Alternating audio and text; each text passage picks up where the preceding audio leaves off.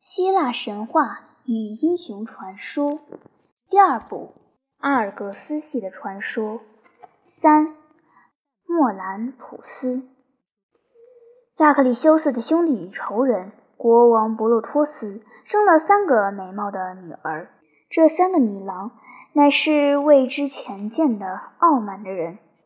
阿尔戈斯的赫拉，古来有名的神庙，就在他们父亲的底林斯城的左近。所有国中的妇人们都一年一度的到这庙中去举行祭献的典礼。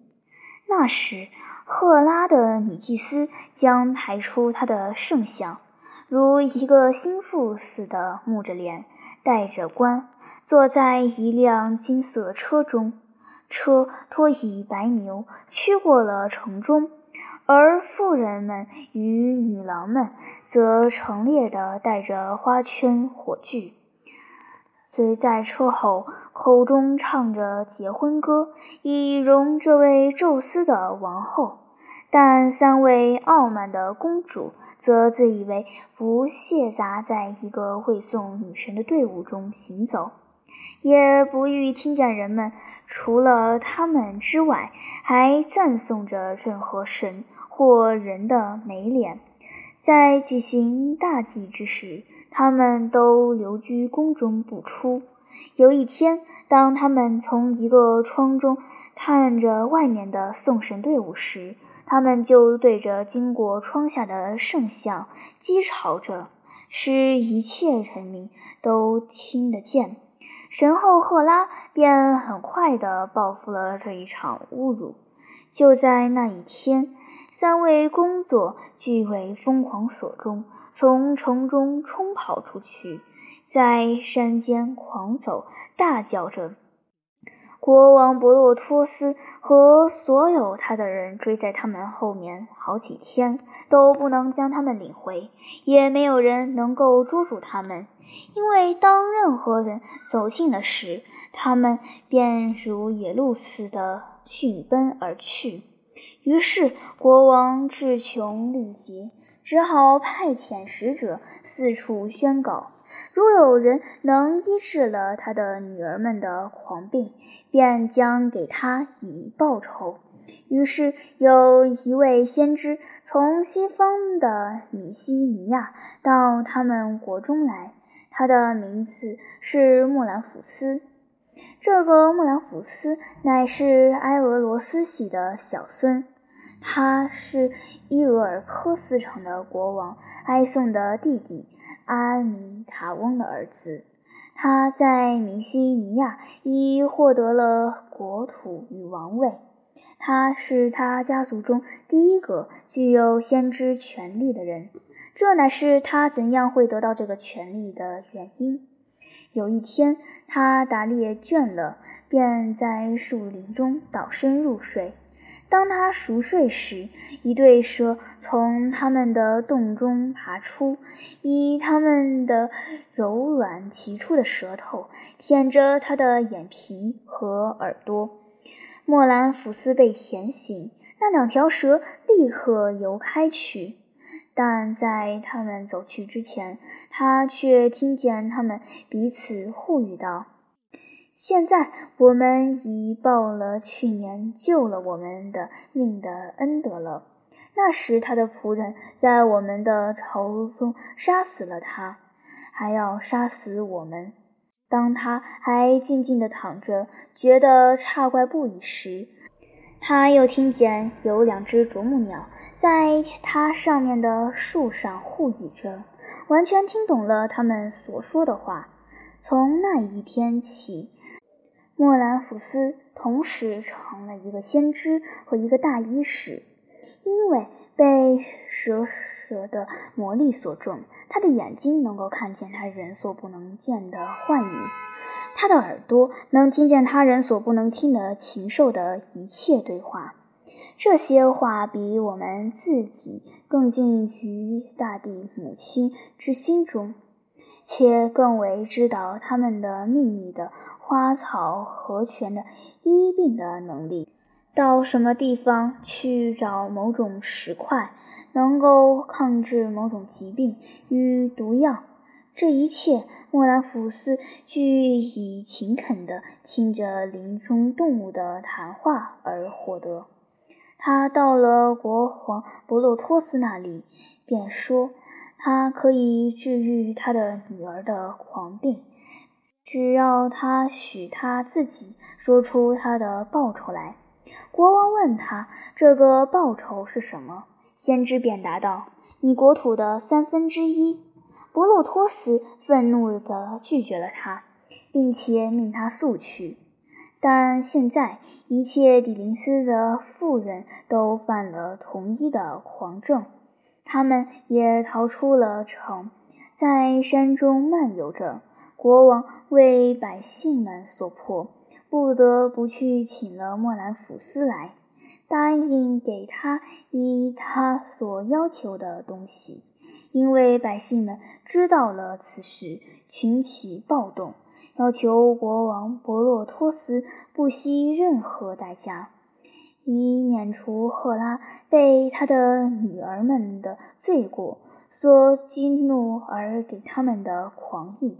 莫兰福斯又被追回了，但他现在却说，若非博洛托斯给他以三分之二的国土，他便不能依与那些富人，一份给他自己，一份给他的兄弟比亚斯。当国王怕人民叛变，连这个也允许了他时，莫兰福斯便吩咐底林斯的所有男人都跟他到山上去。他使他们将妇人们追赶着，如一群鹿似的，向一条溪流赶去。那些发狂的妇人们经过这一条溪水，他们便立刻神智恢复过来。但三位公主中的最大的一位，在渡过溪时滑了一跤，川流带了她去溺死了她。至于他的两位妹妹呢？国王博洛托斯则给了先知和他的兄弟为妻，因为他想，虽然这些埃俄罗斯的子孙占据了我的一大半土地。但如果他们的儿子是我女儿所生的话，这个土地仍不会由迪尼斯家中失去的。过后，莫兰福斯和比亚斯在阿尔伯斯快快活活地住了好几年。人们常常说起这两位兄弟的有害之至，正可与孪生的国王布鲁托斯和亚克里修斯的互相仇视遥遥相对，举世无双。阿尔格斯人还说，弟弟比亚斯如敬重父亲似的，他的哥哥莫兰福斯什么事都去请教他，这是很有理由的，如比亚斯自己所爱告人的。莫兰福斯不仅带他在阿尔戈斯得到了一个国王与王位，当他们俩还都是年轻的少年，同住在米西尼亚之时，还因他之故而冒了一次最奇特的险。这场冒险是这样的：皮洛斯的国王伊留斯。阿米塔翁的同父异母的兄弟有一位可爱的女儿，名为碧绿的。比亚斯要娶她为妻。这位女郎对他微笑，但当他向涅留斯求婚，愿意给他以许多的牛羊为聘礼时，国王却说：“我只要菲拉考斯的牛为我女儿的聘礼，不要别的。”比亚斯听了这话，忧闷地走开了。因为首领菲拉考斯住在西米尼亚的边界上，不仅因为有了一群红牛著名，还因为他有一只看守他们的骑狗而得名很大。这只骑狗如人似的机警，如狮似的壮猛。虽然西方使比利亚更为忧虑的，菲拉考斯一捉到这种窃贼，便置之于死地。在这个困难之时，他到了莫兰福斯那里，求他为他想一个方法，以获得这些牛。因为我如果不能够取得美丽的匹率，他说道，我将终身没有快乐的日子了。我要自己去取那些牛来给你，弟弟。先知说道。但你必须等候一点，为了你的新娘起见，你应该极力的忍耐着，因为我今夜便要去偷窃他们。而为看守的狗所获，但它不会伤害我。但当主人看见了那件事，一定会将我下于狱中，却不杀我。他将把我囚于狱中一整年，拒绝取赎。但过了一年，他却要放我自由，还要自动的将他们的牛给我。这一切都如先知所预言的经过了，又是由于他深通鸟兽之言，他最后竟得到了胜利。因为当一年快要完毕时，有一夜，他不能入睡地躺在浴室中，听见侍从在头上屋顶中互语着。在我们试断了这根梁之前，还有多少时候呢？一条虫说道：“不到一点钟，姐姐。”别一条答道：“然后将这根梁剁下去，屋顶也随之而下。”莫兰福斯大叫一声，跳了起来。这叫声惊动了他的看守者。当他们跑进去时，他对他们说道。快点把我移出这所房子之外，朋友们，你们自己也要快些逃走。如果我们再在这里留一个小时，屋顶便要压在我们身上了。他是那么恳切地祈请着，竟是看守者不能拒绝他。虽然他们在笑，他们带了他，仍然负着铁链。到了一块空地上，将它幽闭于此。他们刚刚这么做时，浴室的屋顶果然压塌到了地上。当菲拉考斯在狱卒那里听了此事的经过时，他便看出莫兰福斯乃是一位大先知者，立刻释放了他。如果他能说出他的独子伊菲克勒斯为什么还不生儿子的原因来，他还要重重地酬谢他。如果我能说得出，莫兰福斯说道，而且还医治了你儿子的不育症，你愿意将你的红牛给我吗？那我愿意。菲拉考斯答道。我虽然很爱惜他们，但一个孙儿对于我却比这些牛的价值更高十倍。于是，先知命将两只牛宰了，将它们的皮剥掉，抛散在田野中间。当鸷鸟们飞来啄尸身时，他对它们叫道：“聪明的鸟儿们！”如果你们能够告诉我我所要知道的事，则我欢迎你们赴我宴席。